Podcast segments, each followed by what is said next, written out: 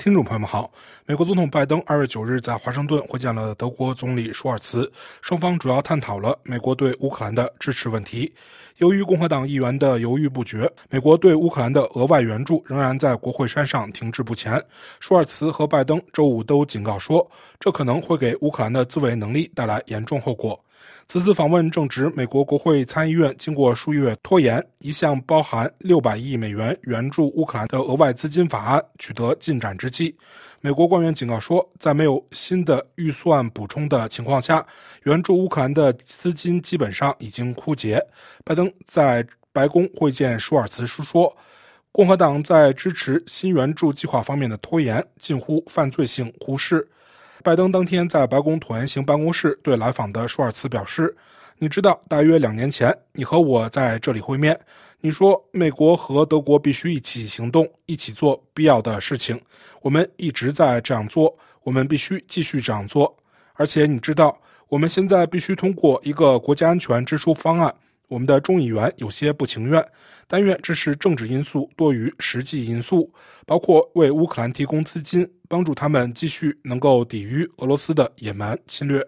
拜登谈到，但我要感谢你，奥拉夫，感谢你从一开始就发挥了领导作用，你做了一件没有人认为能做到的事。今年德国对乌克兰的军事援助翻了一番，这真的很重要。我们现在必须挺身而出，尽自己的一份力量。今天我们还将探讨，在今年夏天第七十五届北约峰会之前，我们将共同开展的加强北约联盟的工作。所以届时你一定再回来访问。还有中东地区的最新进展，包括哈马斯释放人质问题，我们正在进行谈判，增加对加沙地带平民的救生人道主义援助，以及为两国解决方案的持久和平保留空间。我认为这是可能做到的，这将需要大量工作，但我认为我们可以做到。舒尔茨随后表示：“是的，德国和美国必须为维护世界和平发挥作用，尤其是俄罗斯对乌克兰的侵略仍在继续。当我们看到普京不久前接受的这次荒唐的采访时，我们明白他总是在这场战争的历史上撒很多的谎，因为这很容易理解他为什么要这样做。他想夺取邻国的部分领土。”这就是帝国主义。我认为我们有必要尽全力支持乌克兰，给他们保卫国家的机会。因此，我很高兴在欧洲，我们现在做出决定，为预算提供必要的财政支持。德国也准备增加对武器交付的支持。舒尔茨补充说：“美国众议院将关注你们，并就给予必要支持做出决定。”因为没有美国的支持，没有欧洲各国的支持，乌克兰将没有机会保卫自己的国家。我真的认为，我们共同关注中东局势，特别是致力于两国解决方案是非常好的。这是实现持久和平所必要的。我相信美国和德国正在密切合作。拜登对此加以肯定，并说：“我们是在，我们是在。”但我特别想再补充一点。如果美国国会不支持乌克兰，那几乎就是犯罪性的忽视，这真是令人愤慨的。前国务卿基辛格说的没错，他说：“自拿破仑以来，欧洲从不警惕并不担心俄罗斯，直到现在，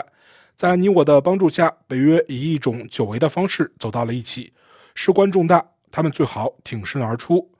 此外，舒尔茨最近几周警告说，即使欧洲增加对乌克兰的支持，也无法弥补美国大量军事援助的大幅减少。他于华盛顿访问期间，在与两党参议员会面后谈到，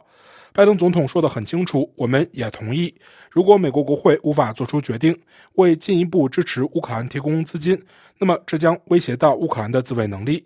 在全面入侵开始后，因反应迟缓而受到批评之后。德国扩大了对乌克兰的军事援助规模，成为仅次于美国的第二大安全援助提供国。德国联邦议院于二月二日批准了二零二四年预算，其中包括七十六亿欧元的对乌克兰的军事援助。德国国防部长皮斯托留斯已于去年十一月宣布，柏林计划将下一年对乌的援助增加一倍，从四十亿欧元增加到八十亿欧元。在德国加强军事支持同时，舒尔茨近期还批评了其他欧盟国家没有尽其所能为乌克兰的国防努力提供帮助。值得一提的是，北约秘书长斯托尔滕贝格十日在接受德国《世界报》采访时表示，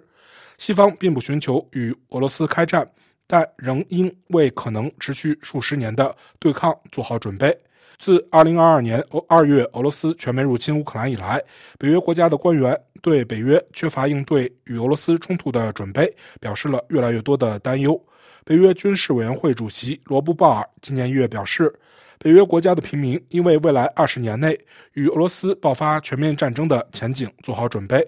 斯托尔滕贝格则在采访中警告说，如果普京在乌克兰获胜，就无法保证俄罗斯的侵略不会蔓延到其他的国家。他指出，北约必须提高其军事能力，并补充说，威慑只有在可信的情况下才会发挥作用。斯托尔滕贝格强调，俄罗斯的经济日益处于战争状态，北约应采取更多的措施跟上。斯特尔滕贝格说：“我们需要更快地恢复和扩大我们的工业基础，这样我们才能增加向乌克兰提供援助，并补充我们自己的库存。”听众朋友们，感谢您的收听，也感谢卢西安的技术合作。